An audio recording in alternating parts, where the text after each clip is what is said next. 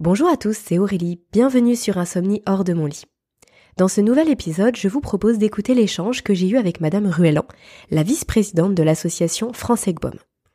Alors peut-être que le nom Egbom ne vous parle pas immédiatement, mais si je vous dis syndrome des jambes sans repos, peut-être que là vous voyez mieux de quoi il s'agit.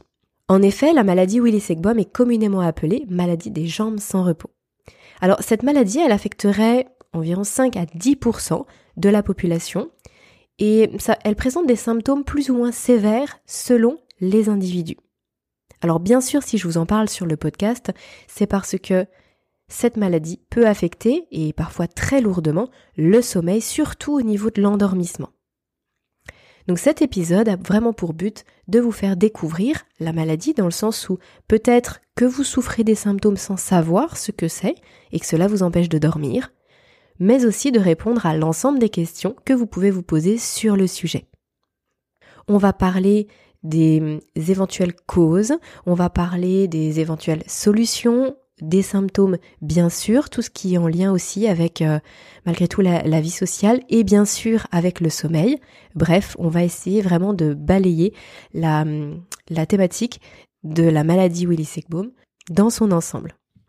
Comme je vous le disais, Madame Ruellan est la vice-présidente de l'AFE et du coup à ce titre, elle va pouvoir vous présenter le rôle et le fonctionnement de l'association France Egbom, qui d'ailleurs est la seule en France, dans la seconde partie de l'épisode.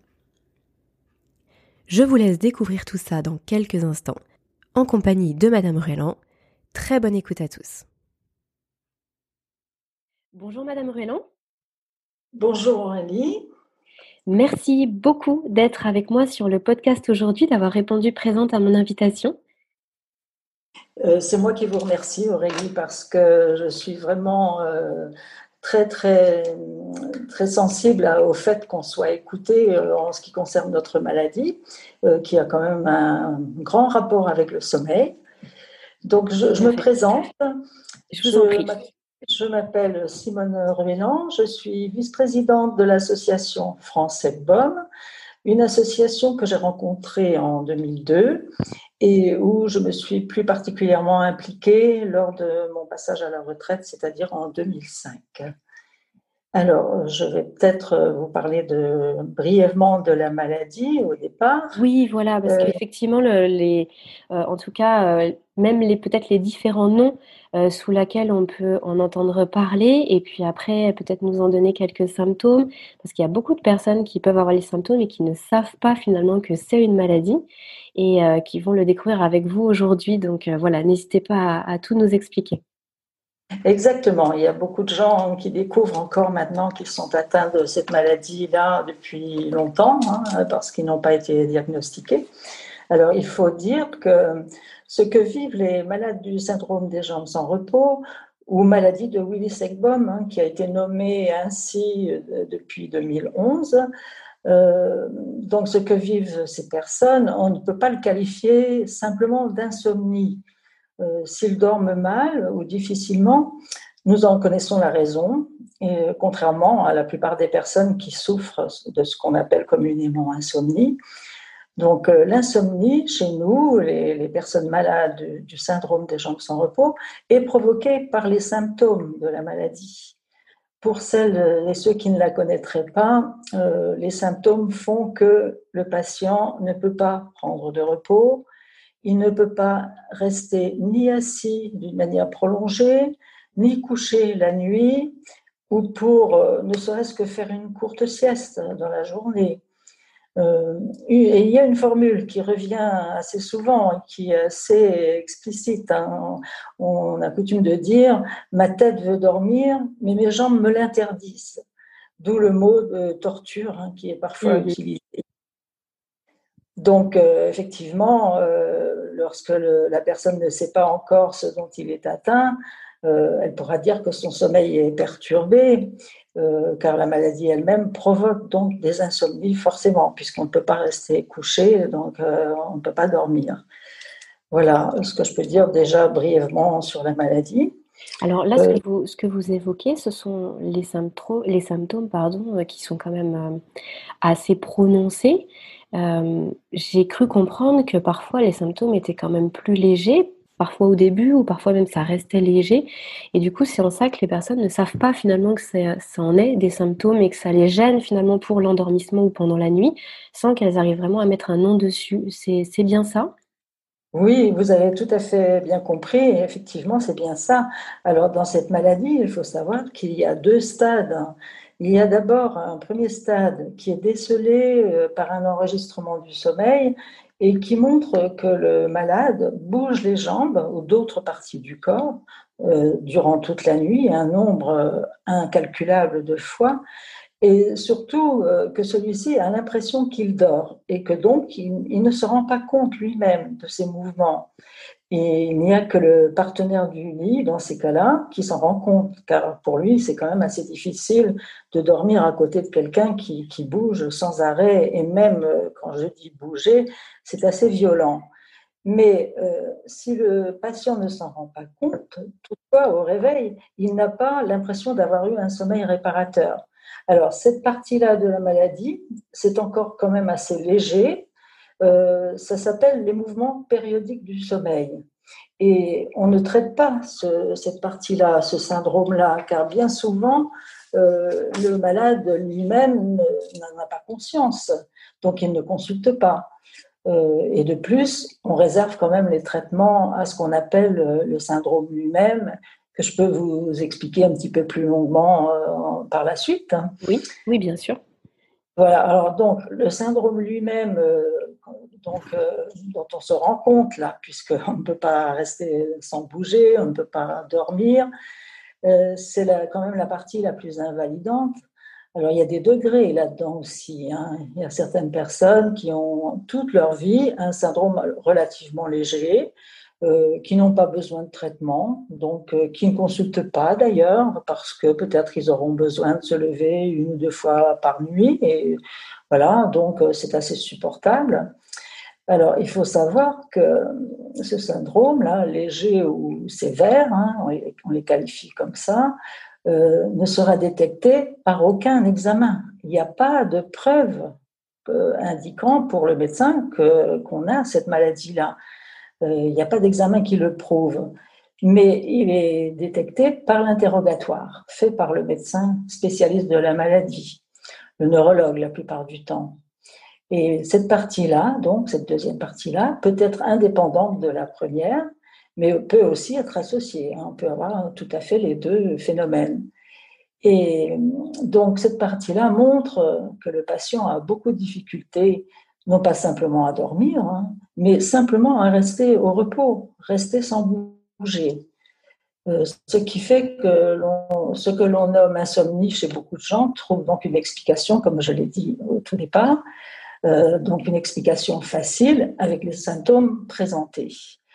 Euh, voilà, ça se présente ainsi. Au bout d'un certain temps de repos, une gêne plutôt qu'une douleur s'installe au niveau de la cheville. Ça commence souvent comme ça, créant parfois des spasmes qui vont crescendo euh, à peu près toutes les cinq secondes au plus fort de la crise.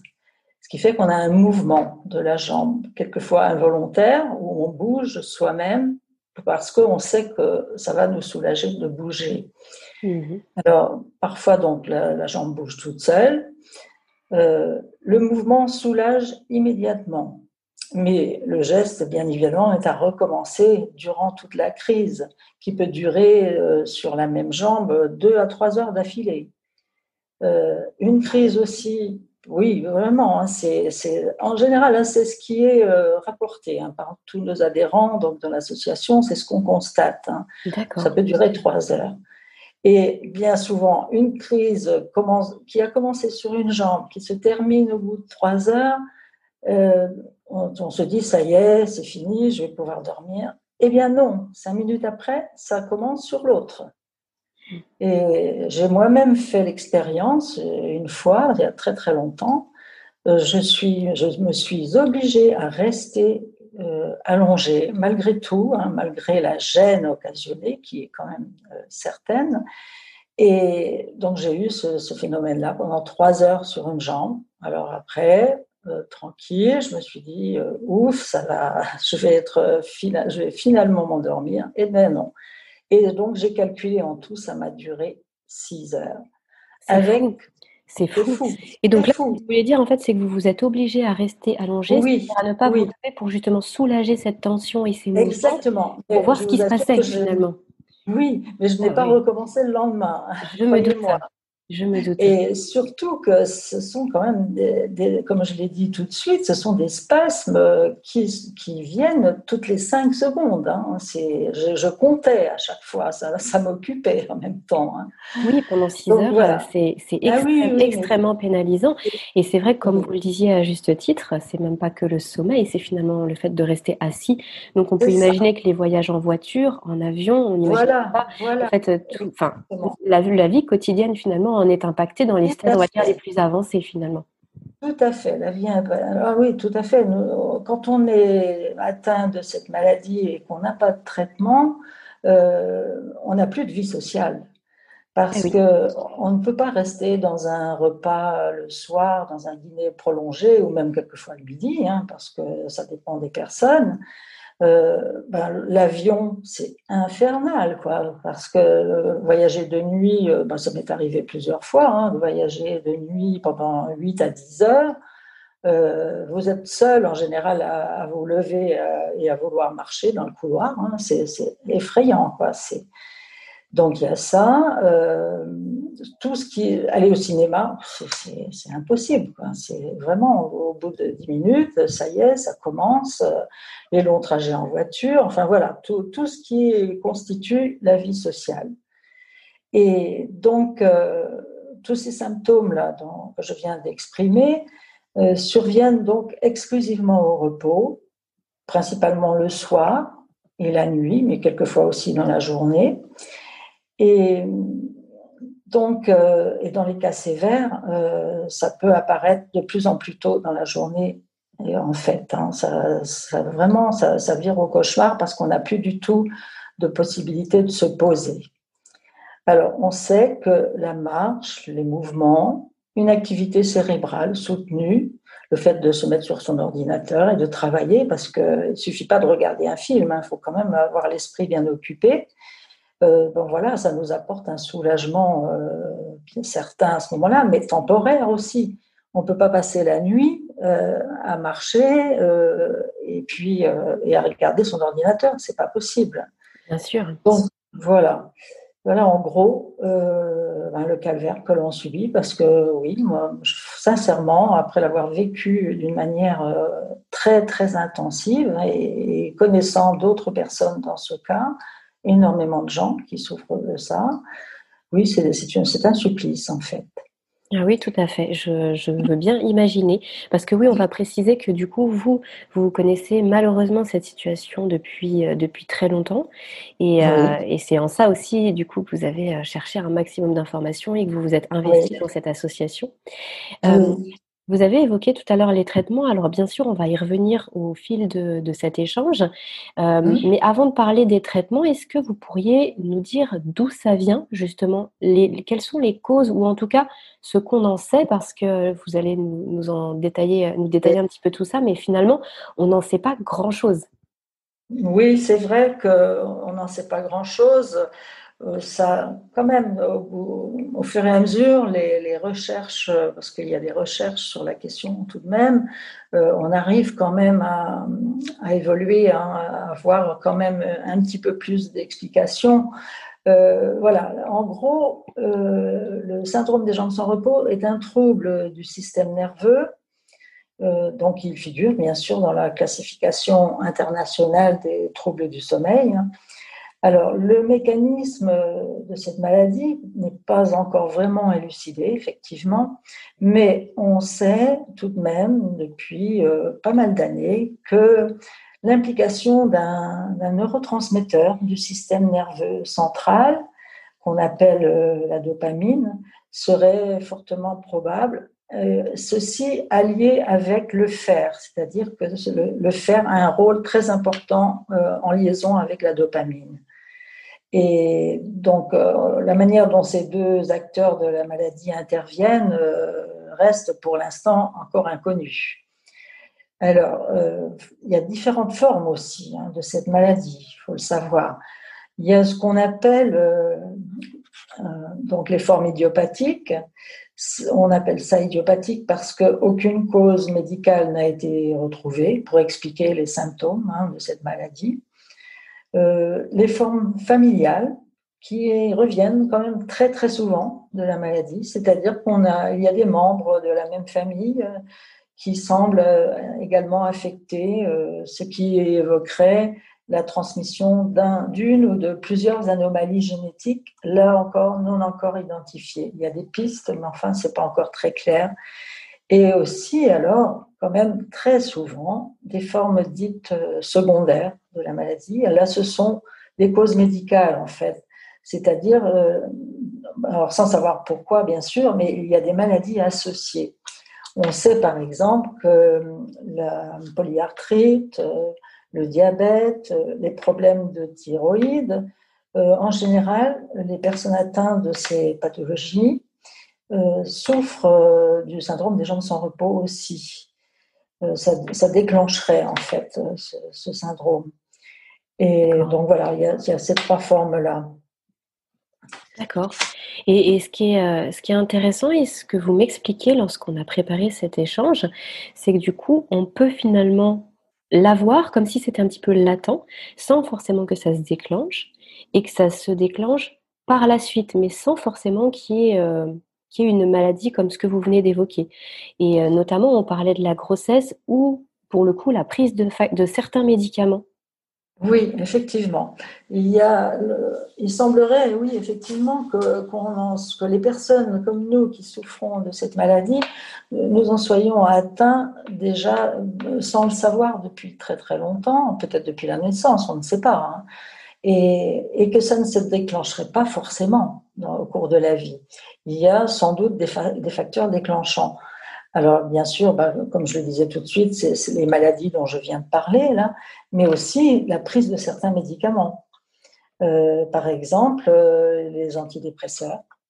Ça, on sait que chez les personnes euh, qui seraient prédisposées à avoir cette pathologie, en prenant un antidépresseur pendant un laps de temps un petit peu important, ou même dès le départ, hein, ça dépend des personnes, pourrait déclencher la maladie. Il y a aussi euh, certains neuroleptiques, il y a aussi euh, les antihistaminiques.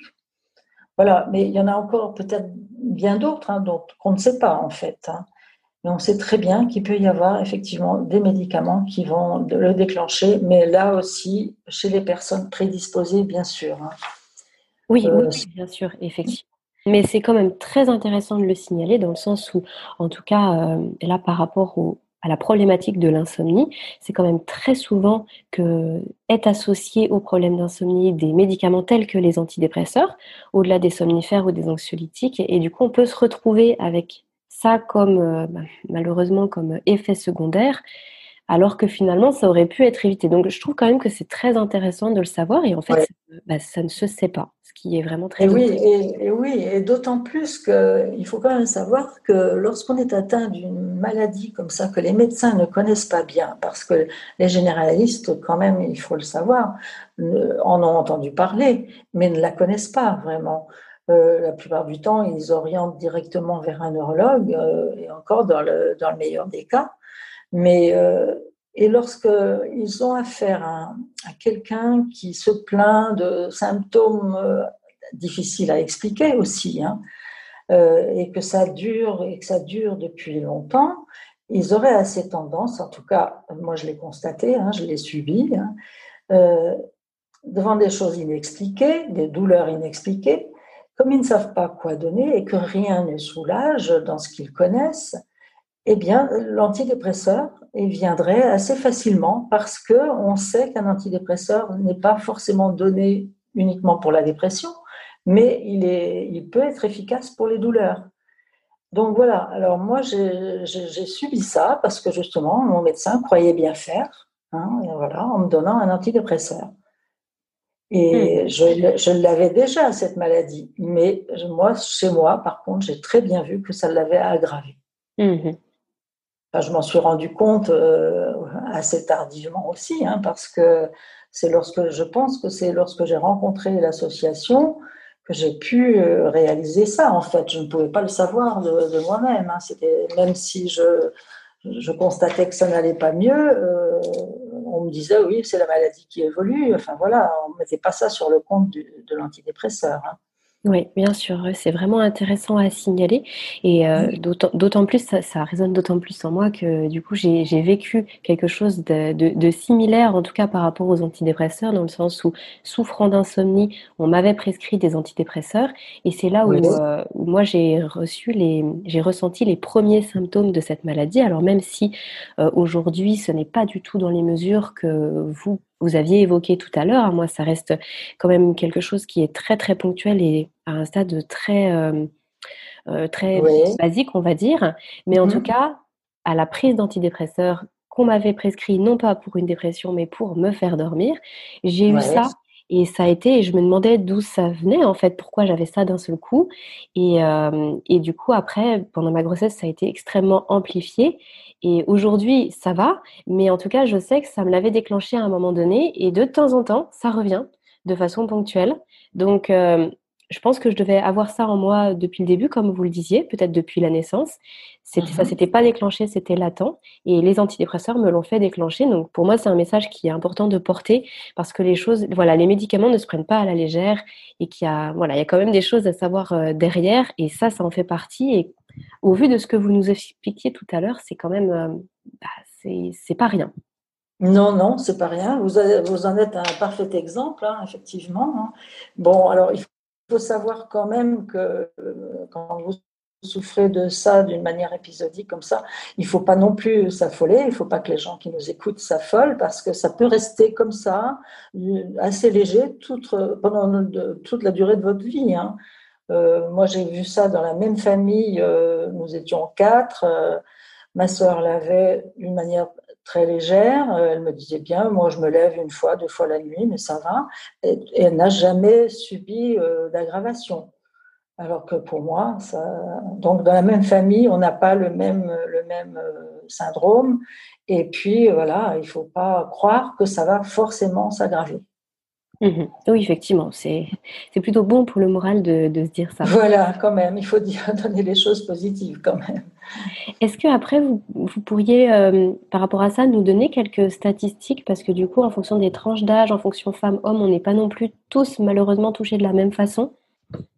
Non, tout à fait. Il y a beaucoup plus de femmes que d'hommes à être atteints. On ne sait pas pourquoi, évidemment. Alors, les statistiques dans ce domaine, je ne pense pas qu'il y en ait eu de fait. on sait que c'est. On ne connaît pas le pourcentage, hein, mais euh, quand même, il y a beaucoup plus de femmes, c'est certain. D'accord.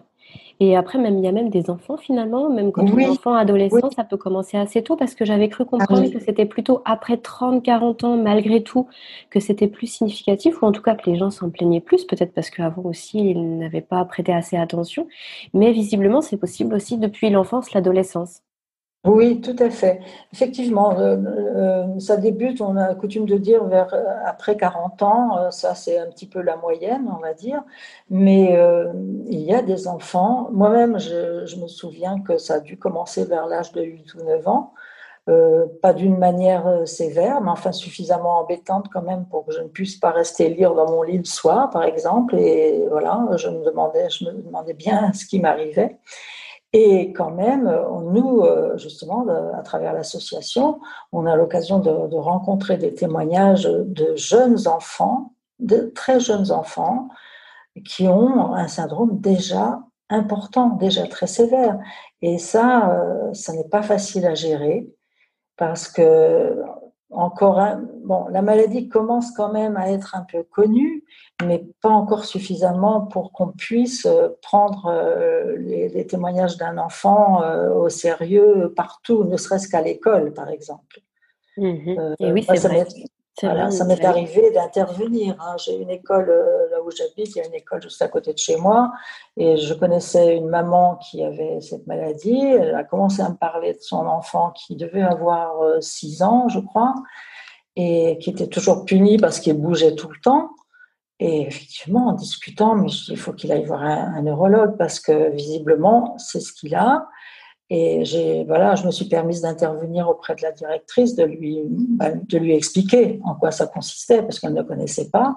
Et c'est vrai que je me dis que ça a dû se produire bien des fois. Hein. Pour un enfant, c'est terrible. Hein, parce que bien Bah, surtout que l'enfant n'a pas la possibilité vraiment d'expliquer. C'est pas, c'est difficile d'expliquer exactement pourquoi, quand. Surtout comme vous le disiez très justement tout à l'heure, c'est pas vraiment une douleur, c'est plus une gêne. Donc voilà. c'est compliqué pour un enfant. Mais c'est un message qui est, bah, qui est très sage finalement. Et je suis contente que vous puissiez le, partager aujourd'hui, parce que même pour les parents qui nous écoutent, euh, parfois de, de voir euh, son enfant, ça permet, c'est peut-être une piste en fait, ça, ça, peut être une piste. En tout cas, bien sûr que c'est pas forcément ce qui est le plus répandu, mais ça peut être une piste parce que c'est pas toujours facile pour l'enfant bah, de, de, dire ce qui se passe tout simplement. Voilà, et le fait qu'il soit écouté, déjà, c'est déjà très très important parce que un enfant qui ne veut pas aller se coucher ou qui, quand il est couché, il se lève sans arrêt. Je ne dis pas qu'à chaque fois ça va être ça, hein, mais bon, ça peut être une piste. Il va dire, il a ses mots à lui hein, pour traduire ça. Il va dire, par exemple, j'ai l'impression d'avoir des araignées dans la jambe. Euh, il y a des petites choses comme ça qui mettent sur la piste. Quelqu'un, un enfant qui est assez hyperactif, par exemple, euh, et puis qui a des difficultés à dormir, oui, ça, peut, ça, mérite en tout cas de, s'y attarder. Mm. Malgré tout, il n'y a pas grand-chose à y faire au niveau en traitement, bien évidemment. On ne va pas lui donner les traitements qu'on donne à l'adulte, hein, mais euh, déjà le comprendre.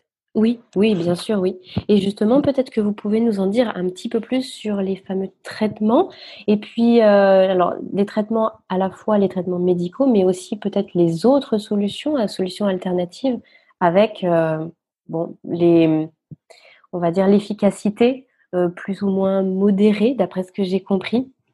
Oui, oui. Alors, dans les traitements, déjà, euh, en, premier lieu, hein, avant qu'on passe au traitement, hein, quand on a un syndrome relativement léger, euh, modéré, alors bien sûr, euh, il y a des mesures hygiéno-diététiques hein, à mettre en place, bon, mais qui ne sont pas valables que pour le syndrome des jambes sans repos, mais enfin quand même, ça mérite de s'y attarder. Par exemple, limiter les, excitants, le thé, euh, l'alcool quelquefois, hein, au moins euh, peut-être diminuer sa consommation. Euh, il y a aussi une activité physique nécessaire, bien sûr, mais on sait très bien aussi que l'activité physique soutenue en fin de journée à partir de 16 heures ne nous est pas favorable. Hein. Ça a plutôt tendance à aggraver les symptômes. Donc euh, voilà déjà ce qu'on peut pratiquer dans un premier temps, hein, avant de passer au traitement. Parce que bien sûr, euh, on passe au traitement que quand on ne peut plus faire autrement. Euh, il faut savoir, moi je pense hein, sincèrement que tous les gens qui consultent, c'est que déjà ils en sont à avoir besoin d'un traitement parce que tant qu'on peut, euh, on tient hein, finalement. Tant qu'on peut tenir à se lever une fois, deux fois, trois fois la nuit, ma foi, ça ne dérange pas grand monde. Hein. on ne va pas aller euh, amuter les foules pour ça. Mais euh, il arrive un moment eh bien, où les petites mesures à mettre en place là, ne suffisent pas. Et là, on est bien obligé de consulter, donc on consulte un neurologue. Et bien souvent, ben, le neurologue il va vous donner un traitement quotidien hein, qui est recommandé parce qu'il n'y a pas moyen de faire autrement. Alors, ces traitements. Avant de, juste avant de passer au traitement, est-ce que. Parce que des, pardon, des excitants tout à l'heure, des boissons, etc. Est-ce qu'au niveau de l'alimentation, il y a quelque chose de particulier? Parce que en tout début de, de l'interview, vous avez parlé du fer notamment. Est-ce que c'est significatif d'avoir une alimentation riche en fer? Euh, Est-ce qu'au niveau de l'alimentation, il y a quelque chose qu'on peut faire pour se soulager, pour soulager les symptômes? Alors, bien, évidemment, l'alimentation euh, avec des, éléments riches en fer, c'est sûr que c'est recommandé. Mais on ne va pas se voiler la face. Hein. Euh, lorsqu'on a un syndrome sévère, ça ne suffira pas. Hein. Si on manque de fer, il va falloir, euh, il faudra employer des mesures un petit peu plus drastiques. Hein. Donc avec les, traitements, euh, pas forcément des, injections, mais enfin, ça c'est la partie médicale. Bien sûr, il faudra intervenir à ce niveau-là. Parce que l'alimentation, quand on arrive à ça, ne suffit pas, je mhm. pense. Et au, niveau, comme vous disiez tout de suite, là, au niveau de l'alimentation, les, par exemple, certains régimes, euh, etc., euh, moi, je ne vais pas prendre mon cas pour un exemple, hein, pour, euh, pour une généralité, mais je pense avoir tout essayé dans ce domaine. Hein. J'ai essayé le sans gluten. Je pratique depuis longtemps déjà l'alimentation sans produits laitiers. Euh, des choses comme ça, qui, qui, mhm. est valable pour beaucoup de choses. Hein. Bien sûr. Jamais, jamais je n'ai trouvé d'amélioration de, significative, jamais, jamais. Peut-être qu'il y en a qui, chez qui ça va fonctionner, parce qu'on est, on est tous différents. Hein. Donc c'est vrai que ce sont des choses qu'on essaye tous hein, quand on a cette maladie. Il ne faut pas croire qu'on se complaît à prendre des médicaments. Ça, c'est déjà un point à souligner aussi, hein, parce que moi, je constate en écoutant euh, tous les gens qui me téléphonent, les, les adhérents et autres, euh, il y a une certaine culpabilité maintenant à devoir prendre des traitements. Euh, c'est un petit peu dans l'air du temps hein, quand même. Hein. On, a tendance, je trouve, hein, personnellement, à critiquer beaucoup les médicaments parce que, bien sûr, ils auraient des effets secondaires. C'est vrai. Ça peut être vrai pour ceux que, nous, on est amené à prendre aussi. Mais à côté de ça, si on ne se soigne pas de cette maladie quand on a un, syndrome euh, très fort, qu'on ne dort plus, pratiquement plus du tout, ou très mal, euh, personne ne vous parle d'effets secondaires du manque de sommeil. Et, ça, et ça, c'est quand même, euh, quand on met ça dans la balance, alors je ne sais pas ce qui est le mieux, hein. je ne sais pas si c'est le médicament que l'on prend qui peut créer des effets secondaires, ou de ne pas en prendre et de ne pas dormir du tout, sachant que, euh, moi j'ai connu beaucoup de cas hein, parmi mes adhérents, euh, sachant que si on ne dort pas, eh bien, qu'est-ce qu'on fait en conduisant? On s'endort. Hein. Tous les accidents en s'endormant au volant, c'est pas rare. Hein. Non, mais malheureusement, c'est de plus en plus fréquent en plus. Donc, euh, je, voilà, rejoins, complètement. De toute façon, le, sommeil est un des, des, des, quatre ou cinq, on peut me dire cinq piliers essentiels de, de la vie, en fait. Voilà. C'est Donc, à partir du moment où on est privé de sommeil, c'est extrêmement délétère pour le cerveau, pour bah, pour son corps et comme vous le dites mhm. très justement pour les autres aussi, parce que malgré tout, que ce soit au travail, sur la route, mais vis-à-vis de ces, de ces Exactement. etc., ça c'est extrêmement délétère. On, devient dangereux pour soi et pour les autres. Donc vraiment, ce que vous dites, ça, pour moi, ça a énormément de sens. Oui, parce que moi, je suis assez effarée, et de plus en plus, hein, je constate ça. Euh, j'ai des personnes qui m'appellent et qui me disent Oh, ben oui, euh, le médecin m'a donné un traitement, mais, mais je ne le prends pas, je ne vais pas le prendre. Hein. Quand je vois les effets secondaires, je ne vais pas le prendre. Et ce sont des gens qui sont très fortement atteints. Mmh et, ils ne le prennent pas parce que, je, le disais tout de suite, hein, il y, y, a cette phobie du médicament maintenant. Euh, je ne dis pas que, qu'il n'y ait pas parfois des effets secondaires importants, mais euh, si on a euh, un bon médecin, un bon neurologue qui sache vraiment faire attention au dosage, vous écouter et donner vraiment un traitement qui vous correspond d'une manière modérée, sans, sans, excès, eh bien, c'est jouable. Hein. Franchement, je crois qu'il arrive un moment où on ne peut plus refuser le traitement parce que c'est trop grave. Euh, il faut savoir aussi, en dehors, en, dehors, du sommeil, du manque de sommeil, on a, il a été prouvé aussi, il y a des études qui vont dans ce sens-là, que nous, les malades du syndrome des jambes sans repos, nous aurions euh, aussi euh, davantage de maladies cardiovasculaires que les autres. Donc voilà, parce que parce qu'on bouge énormément la nuit. Et oui, mais et, je pense que c'est lié aussi au manque de sommeil, parce que les études sur la privation de sommeil aboutissent également aux mêmes conclusions avec des ben voilà, gros soucis cardiovasculaires qui en, qui en résultent tout simplement parce que le corps ne peut plus se régénérer tout simplement et que le sommeil est là pour ça.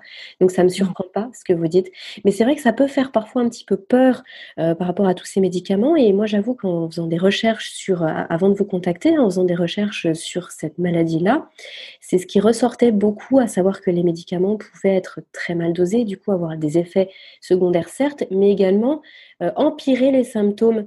Et oui, c'est très important de le doser et de le réajuster systématiquement. Vous pouvez nous en dire un petit peu plus là-dessus? Ah oui, je suis complètement d'accord avec vous. Il y a certains produits que je ne nommerai pas parce que je ne suis pas là pour ça, je ne suis pas médecin, mais il y a certains produits que l'on prend effectivement qui sont euh, très efficaces. Hein, mais euh, il faut vraiment faire très attention au dosage parce que si on dépasse un certain dosage, euh, en tout cas chez certaines personnes, c'est pas valable non plus pour tout le monde, mais ça peut arriver, ça peut provoquer une aggravation des symptômes justement.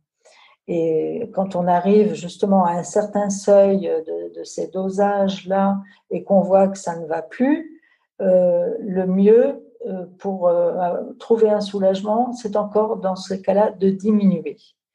Alors pour ça, bien sûr, eh ben, il faut avoir eu les conseils d'un excellent euh, médecin, d'un excellent neurologue, hein, qui sache vous dire ça, vous expliquer ça et, savoir comment faire. Hein. C'est vraiment primordial. Et donc il y a ça. Euh, ces médicaments-là aussi peuvent provoquer euh, d'autres choses, des, des, addictions. Ça, on, va, on le voit sur les, toutes les notices de ces médicaments-là, mais c'est toujours la même chose. Quoi. Euh, lorsque les dosages ne sont pas respectés ou vraiment lorsque le, patient lui-même est, très sensible aux médicaments aussi, hein, ce qui peut arriver. Donc, ça demande vraiment un suivi médical très important, une confiance, euh, un échange avec le médecin. Vraiment, c'est vraiment très, très important. Et vous, de votre expérience personnelle et par rapport à ce que vous savez de, vos adhérents notamment, il y a une, vraiment un soulagement significatif à partir du moment où on a le bon traitement. On peut redormir à nouveau, on arrive à se, à se poser, à se reposer? Ah oui, exactement. Je vous assure que c'est une délivrance. Euh, alors là, euh, et, ça, en général, dès, les premiers jours, on n'a pas besoin d'attendre indéfiniment. Ah oui, c'est aussi ah rapide que ça. Ah, c'est assez rapide. Disons qu'il faut peut-être tâtonner un petit peu pour trouver le bon dosage, mais encore, on n'a pas besoin de, semaines euh, pour trouver ça. Et oui, parce que, euh, ben, écoutez, il n'y a qu'à voir, hein, c'est que certains jours, parce que c'est un, traitement journalier hein, la plupart du temps, eh bien, certains jours, ça nous arrive d'oublier, ça arrive à tout le monde. On, s'en va, on oublie son comprimé. Ben, je peux vous dire que là, on voit la différence.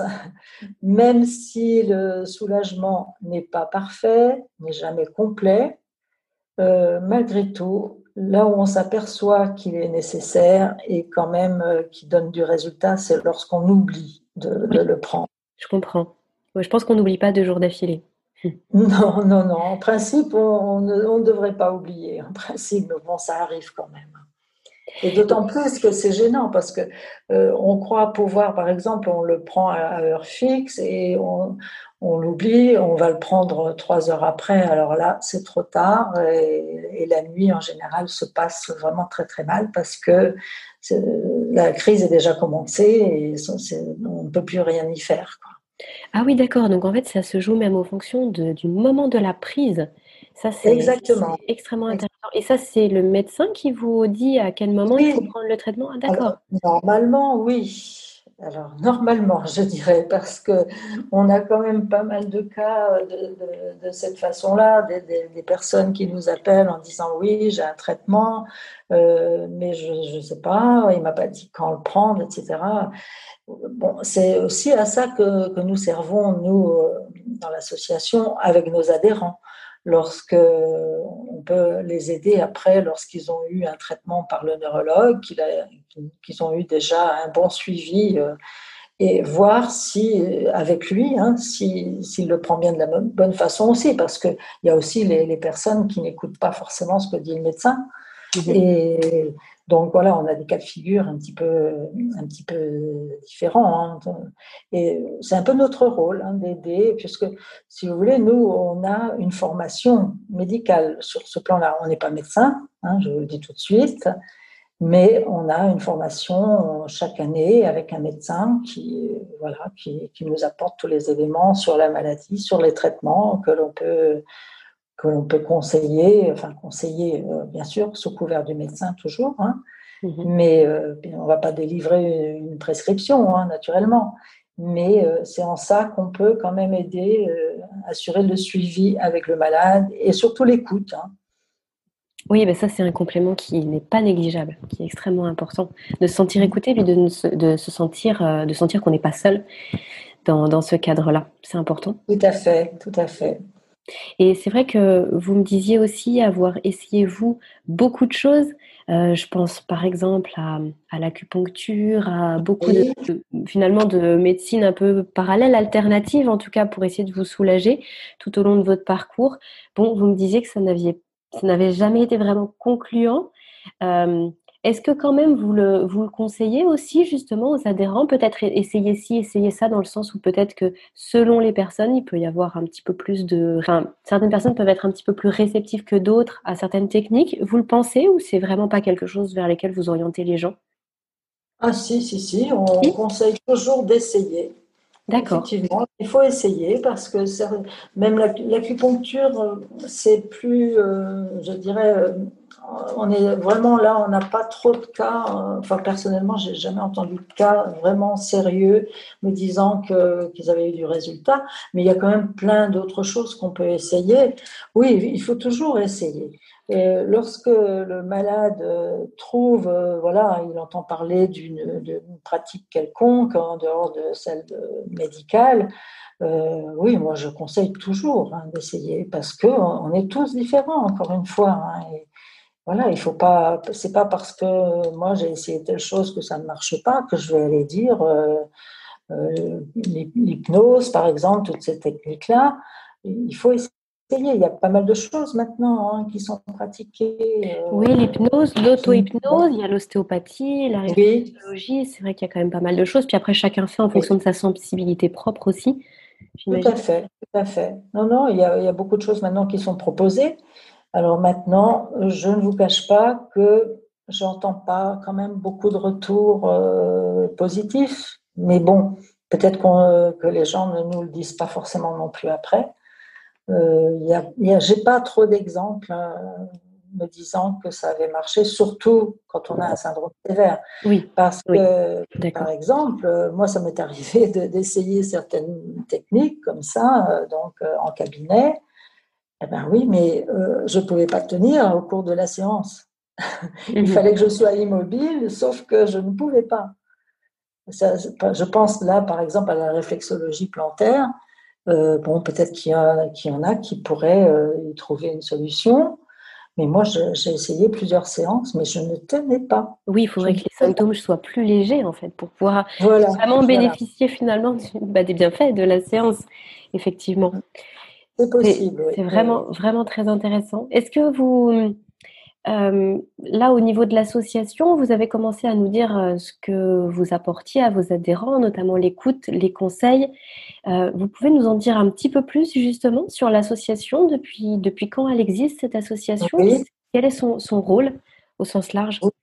Alors, cette association elle a été créée en 2001 par un malade, fin 2001, je crois, par un malade, bien sûr, de cette pathologie, qui a déjà fait avancer beaucoup de choses parce que il s'est mis en lien avec des neurologues. Il a déjà créé euh, lui-même au sein de l'association un conseil scientifique euh, constitué de médecins euh, spécialistes de la maladie. Vers qui on peut se, référer lorsque nous avons des cas difficiles ou alors qui viennent dans des réunions faire des conférences à ce sujet. Alors, donc, personnellement, moi, je l'ai connu en 2002, cette association, et je peux, je peux vous dire que je, je, suis reconnaissante à, à ce monsieur de l'avoir créé parce que euh, franchement, j'ai trouvé, euh, j'ai trouvé la solution. Déjà, j'ai trouvé euh, le nom d'un médicament qui, à, l'époque, n'était pas délivré en France encore. il avait l'autorisation de venir sur le marché, enfin il n'avait pas encore à ce moment-là. Et j'ai pu aller me soigner pendant deux ans en Suisse, hein, parce que franchement, moi, je ne pouvais plus tenir. Donc voilà, moi, ça a été ça mes départs dans l'association, le fait de, savoir qu'il existait quelque chose pour trouver un soulagement, euh, trouver l'écoute aussi, hein, bien sûr. Et voilà, donc maintenant, on a continué dans ce sens-là. Ça n'a pas changé, on a toujours le même mode de fonctionnement. Dès que quelqu'un s'est inscrit donc dans l'association, il peut euh, avoir affaire à un interlocuteur euh, qu'on appelle en général le correspondant régional. Euh, celui-ci regroupe deux ou trois départements. Et donc, comme je l'ai dit aussi, il a une formation chaque année sur le sujet. Et grâce à cette formation, il peut donc euh, prétendre quand même aider beaucoup dans la gestion de la maladie. Alors, il est là pour apporter le soutien, les conseils l'écoute. Et donc, il faut savoir que tous ces, il y a une trentaine de correspondants régionaux, plus les membres du bureau euh, dont je fais partie et du conseil d'administration. Et toutes ces personnes-là, euh, nous sommes bénévoles. Et tout le monde, donc, nous sommes atteints de cette maladie parce que, bien évidemment, pour pouvoir aider, pour pouvoir euh, comprendre, il faut la connaître euh, de cette façon-là. Il faut en être atteint pour pouvoir euh, partager, hein, pour mhm. pouvoir écouter. Donc voilà, euh, en gros, euh, ce que fait l'association. Euh, il y a aussi des réunions hein, toute, l'année dans les régions. Il y a des réunions organisées justement par ces correspondants régionaux. Et à ces réunions, qui sont la plupart du temps ouvertes au public, comme ça, ça, fait, ça permet de diffuser, de faire connaître la maladie de plus en plus. Et un médecin, donc, est convié à ces réunions de façon à expliquer le, plus euh, médicalement possible donc euh, la pathologie et répondre surtout aux questions des participants. Et en général, ça se bouscule pas mal hein, dans ces réunions. Et en plus, euh, donc l'association France BOM, grâce à ses membres donateurs, finance régulièrement des projets de recherche euh, voilà, donc euh, la recherche, bon, bah, bien sûr, euh, il faut bien reconnaître, prend du temps. Hein. ça, il y a quand même eu des avancées. Ça nous a permis déjà, depuis une vingtaine d'années, peut-être un peu plus même, de, quand même comprendre certaines choses et au, moins d'aboutir à des traitements. Donc voilà ce que je peux vous dire au niveau de l'association. Je ne sais pas s'il y a des choses par rapport à ça que vous souhaitez que je développe. Euh, non, non, non, bah c'est, c'est très, très complet, effectivement. Moi, cette partie recherche, quand j'avais découvert ça sur, euh, sur votre site notamment, j'avais trouvé ça euh, extrêmement intéressant et passionnant. Et c'est vrai que c'est, bah, en fait, on, on oublie souvent que la recherche, justement, a besoin de financement et a besoin, pour faire vraiment cette recherche fondamentale, a besoin de temps, a besoin bah, qu'on puisse aussi lui donner les moyens. Et du coup, c'est grâce à des associations telles que la vôtre que ça avance, qu'on arrive à voilà, à mmh. avoir des explications au-delà des solutions, enfin avant les solutions, des explications parfois, et après justement de trouver des solutions, d'améliorer les médicaments, etc. Donc euh, c'est nécessaire et, voilà, c'est absolument super de trouver ça ici. Donc juste un petit exemple, cette année, par exemple, nous allons avoir notre assemblée générale à Lyon euh, le 11 septembre, là. Nous avons des, des, médecins euh, interlocuteurs qui, qui viennent euh, parler de la recherche, justement. Et pour vous donner un ordre d'idée, nous finançons deux projets de recherche pour un total là, de 40 000 euros. Mmh qui proviennent donc des dons des adhérents, ce qui montre quand même l'importance de l'adhésion à l'association. Oui, tout à fait. Donc là, justement, quelqu'un qui nous écoute, qui se sent concerné par ce que vous dites, euh, qui, c'est quoi la première étape en fait, la démarche? Donc, vous avez dit qu'il y avait des, des, conseillers. Non, vous avez parlé de euh, correspondants par région. Euh, donc, la personne contacte ce correspondant par région, par exemple, et, et ensuite, finalement, quel est le chemin? Bah, moi, je pense que maintenant, c'est valable un petit peu pour tout le monde maintenant, puisque pratiquement tout le monde va sur Internet. Hein. Euh, le mieux, c'est d'aller directement sur le site, comme vous l'avez, comme vous l'avez fait, j'imagine. Mm-hmm. Et, je vous donne l'adresse du site, tout simple. Hein. Euh, c'est donc euh, www.france-egbom.fr. Et là, euh, donc sur le site, il y a possibilité d'adhérer. Et à partir du moment où la personne a, adhéré, euh, lorsqu'il y a un correspondant régional sur le département de son lieu de, son domicile, euh, il sera contacté par, par ce correspondant ou cette correspondante. Et pour le cas où, parce que malheureusement nous n'avons pas tout à fait assez de bénévoles, hein, il nous en manque encore dans, sur toute la France, hein, il doit en manquer à peu près 11 ou 12, et donc il y a quelques départements qui ne sont pas couverts. Alors dans ce cas-là, euh, je suis moi-même euh, responsable des correspondants et au moins, si vous voulez, je me mets à disposition par téléphone et ça figure sur le site. Euh, mon numéro de téléphone apparaît sur le site dans ces départements-là, de façon à ce que les, les, les adhérents euh, qui n'ont pas donc, de correspondant ne soient pas laissés de côté. Mais de toute façon, euh, il y a sur le site, il y a toutes les coordonnées des personnes qui sont susceptibles de pouvoir répondre, donc le bureau de l'association, bien sûr, le président et la secrétaire, la trésorière, etc. Et toutes ces personnes-là sont joignables euh, n'importe quand par téléphone. Hein.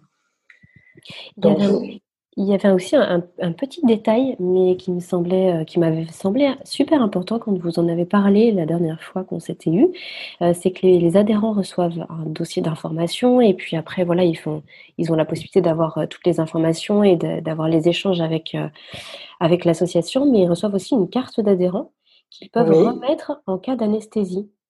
Tout à fait, tout à fait. ça, je trouve que c'est vraiment un point à signaler. Euh, est-ce que vous pouvez nous en dire deux mots?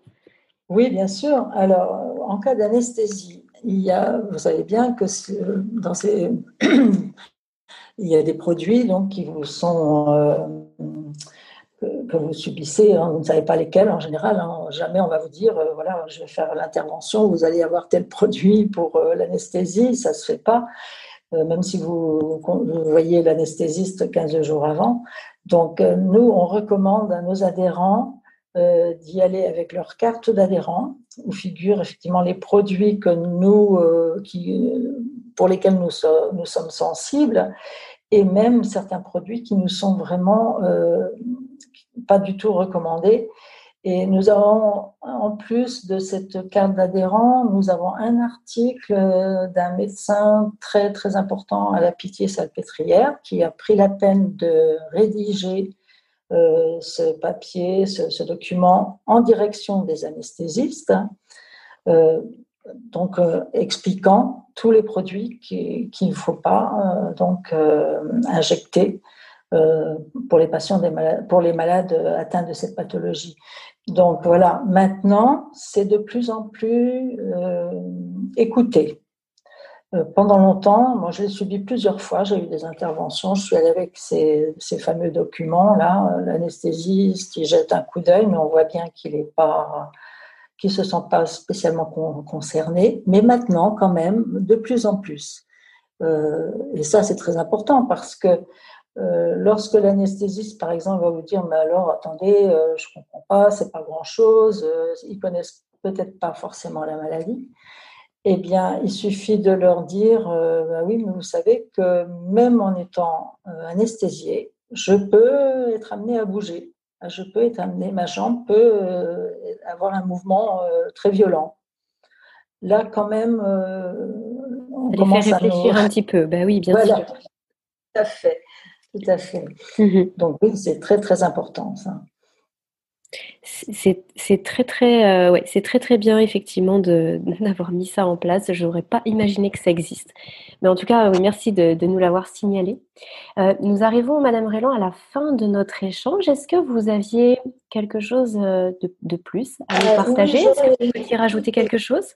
Oui, une toute petite note au passage pour ceux qui écoutent et qui lisent à droite, à gauche sur Internet les différents euh, symptômes de cette maladie, alors euh, il ne faut pas confondre. Quelquefois, il y a une confusion qui se fait parce qu'il y a d'autres pathologies qui ont des symptômes approchants. Euh, par exemple, des crampes, des brûlures, des fourmillements, des décharges. Et bien souvent, on a des appels de, ces personnes qui nous disent Oui, oui, j'ai le syndrome des jambes sans repos, euh, même mon, médecin me l'a dit. Et lorsque nous interrogeons un petit peu plus de près, euh, ben, on s'aperçoit qu'en fait, non, c'est pas ça. Euh, ces personnes-là souffrent depuis longtemps, le médecin n'a pas trouvé de solution. Alors, quand ils peuvent mettre un nom sur leur douleur, ils veulent absolument que ce soit ça. Mais malheureusement, ça ne fait pas de miracle. Donc voilà, juste au passage comme ça, parce que chez nous, ce qu'il faut voir, euh, ce qui est important de dire, c'est que dans les symptômes qui définissent vraiment la maladie, il faut dire impatience et agacement. Là, on a pratiquement tout dit. Mhm. Euh, voilà, c'est ça le, plus important. Voilà, oui, justement, non, mais vous avez bien fait, vous avez bien fait de faire cette précision-là, et vous m'expliquiez justement que vous, vous aidiez aussi les gens à, à parfois éliminer cette possibilité-là, c'est-à-dire que quand vous échangez avec les personnes, vous leur dites, ben non, finalement, c'est probablement pas ça. Ça aide aussi parce que ça veut dire que les gens peuvent s'orienter vers autre chose et ne pas rester finalement dans une impasse. Donc c'est en ça aussi que, que, votre travail et votre présence oui, elle, est, elle, est, elle, est, extraordinaire. Ah, oui, oui, tout à fait, parce que quelquefois, on a des, des gens comme ça, mais c'est flagrant, quoi. Quand on les écoute, ils vont vous dire, oui, mais je me lève le matin, je peux plus marcher, euh, je sens mes jambes rouillées, je ne marche pas, j'ai du mal. Alors évidemment, là, on dit que non, ça ne peut pas être ça. Mais voilà, encore une fois, ce sont des personnes qui souffrent et qui cherchent. Il y a tellement de douleurs qui ne sont pas soulagées encore à l'époque euh, actuelle que voilà, ils aimeraient bien que ce soit ça parce que sachant qu'il existe euh, quand même des solutions. Mmh Mais malheureusement, ça ne fera pas de miracle. Merci beaucoup pour cette dernière précision, mais surtout pour l'ensemble de notre échange. Madame Rélan, merci vraiment de nous avoir consacré du temps sur le podcast. C'est vrai que euh, les insomnies ont des causes qui sont très diverses, très variées, souvent plusieurs d'ailleurs. Et malheureusement, bah, ce syndrome des jambes sans repos, il fait partie de ce qui peut nous maintenir éveillés la nuit. Mais vous le disiez très bien aussi, ça peut être le soir, enfin les, tous les moments de repos. Et je suis vraiment ravie qu'aujourd'hui, on ait pu en savoir plus grâce à vous. Euh, de toute façon, je mettrai tous les liens qui peuvent renvoyer vers votre association parce que vous êtes présente, vous avez cité le site tout à l'heure, mais vous êtes présent aussi sur les réseaux sociaux, vous êtes présent sur Facebook, sur euh, Instagram pour justement un maximum l'information, partager euh, tout ce qui se fait, les, tout ce qui est le plus récent sur le sujet, sur le sujet pardon, aussi. Donc je mettrai tout ça en description du podcast et puis, euh, et puis comme ça, voilà, les gens pourront vous trouver très facilement si, euh, s'ils ont besoin, s'ils veulent bah, simplement se rassurer peut-être aussi. Oui, tout à fait. Bien, écoutez, c'est moi qui vous remercie, Aurélie, d'être venue à notre rencontre, hein, parce que quand on peut effectivement parler de la maladie euh, et de faire savoir hein, autour de nous, c'est toujours, euh, c'est toujours un plus pour nous. Hein. Très bien, et eh ben merci, merci beaucoup à vous, et puis je vous souhaite une bonne continuation. Merci. À bientôt peut-être. Au revoir. À bientôt. Voilà, cet épisode est à présent terminé. J'espère que l'interview vous a plu. Un grand merci à nouveau à Madame Ruelland de s'être prêtée au jeu, de nous avoir accordé du temps pour nous parler de cette maladie qui a des répercussions sur le sommeil parfois très importantes et qu'il est nécessaire de connaître pour soit la prendre en compte par rapport à la qualité de son sommeil, soit peut-être éliminer cette piste-là, euh, si toutefois ce n'est pas la raison de ces insomnies. Bien sûr, vous retrouvez dans la description du podcast l'ensemble des liens qu'on a pu évoquer au cours de l'épisode et notamment tous les contacts pour suivre, euh, vous renseigner, obtenir des informations vis-à-vis de l'association France Egbom. Si le podcast vous a plu, je vous encourage à me mettre 5 petites étoiles sur Apple Podcast notamment ou sur la plateforme de votre choix. Ça soutient mon travail sur Insomnie hors de mon lit ça me permet de voir que ça vous plaît et puis surtout ça permet au podcast d'être plus visible. Donc si vous avez quelques secondes, merci d'avance. Je vous souhaite à tous une très bonne journée ou une très bonne soirée et je vous dis à mercredi pour la newsletter ou alors à vendredi prochain pour le nouvel épisode de podcast. Prenez bien soin de vous.